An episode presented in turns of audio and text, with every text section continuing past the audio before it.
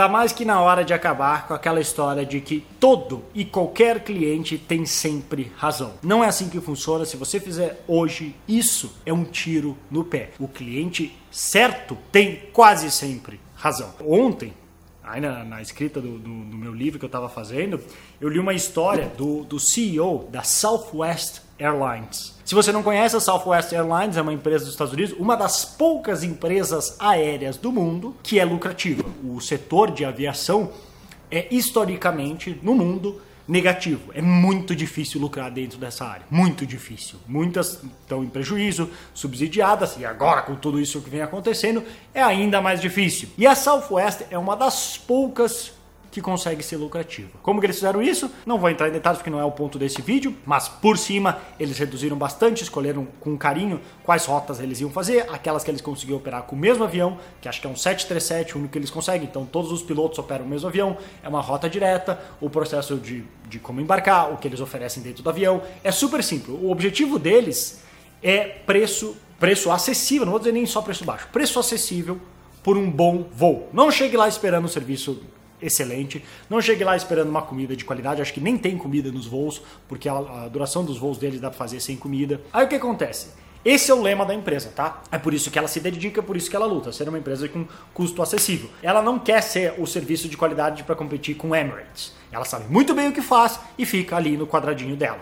Nisso, houve uma história, que acho que era a senhora Crapwell, que ela ficou famosa dentro da empresa porque todo voo que ela pegava com a Southwest Airlines, ela escrevia para a empresa reclamando. Porque ela não gostava que não tinha primeira classe. Ela não gostava que não tinha comida no avião. Ela não gostava do, do ambiente mais casual das comissárias e comissários. Que eu já peguei, acho que umas duas, três vezes o voo da Southwest Airlines. E realmente, eles fazem piada, eles são muito mais descrachados. É outro clima. Não gostava disso. Não gostava do uniforme deles, que é de novo mais casual. Aquela coisa tão formal como geralmente as outras empresas aéreas são.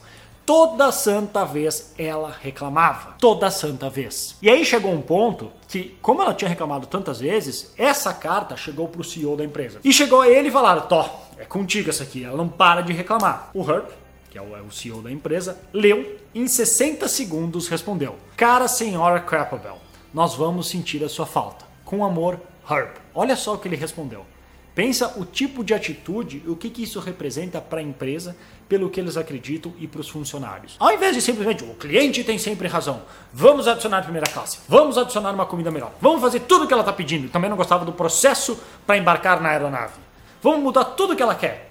Sabe o que ia acontecer? A empresa ia perder o, o, o cerne, o moto dela do que ela faz, de um preço acessível, porque ela, no que ela faz e ela faz muito bem. Ela ia começar a querer tentar agradar e atender todo mundo e no final ia dar problema. E não só isso, o problema dessa história de cliente tem sempre razão, tem diversos outros problemas muito mais graves, do por exemplo, se você fala isso, aí você passou certas instruções para os seus funcionários. Vem um cliente maluco cobrando o que vocês sabem que vocês não oferecem, e porque o cliente tem sempre razão, agora você vai xingar o seu funcionário que não atendeu. Pô, que moral vai ter a sua equipe num ambiente assim? Outra, ao fazer isso que o cliente tem sempre razão, você vai premiar aqueles clientes mais agressivos. Aquele mais de boa, que não quer incomodar, que não quer xingar, que talvez seja um baita cliente, tá sempre lá comprando e não incomoda, trata todo mundo com carinho, ele não vai ganhar prêmios. Agora o malucão que chega lá, ah, porque isso é um absurdo, não sei o que, ele ganha prêmio, ganha desconto, ganha tudo mais. Que tipo de mensagem passa de novo para sua empresa, para sua equipe? Que tipo de cliente tu atrai com,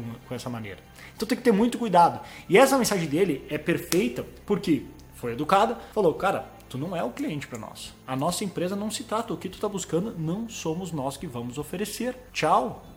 Nós fazemos isso. Se isso serve para você, ótimo, você será muito bem-vinda. Se não é, tem tantas outras empresas lá que vão atender como você quer. Ela queria o impossível, o que a empresa não faz. Então, muito cuidado com essa história. Isso é uma grande boa lição de posicionamento para entender que assim que você decidir, seja como profissional, seja como empreendedor, seja como seu negócio, seja como expert, você decidir, eu vou nessa linha.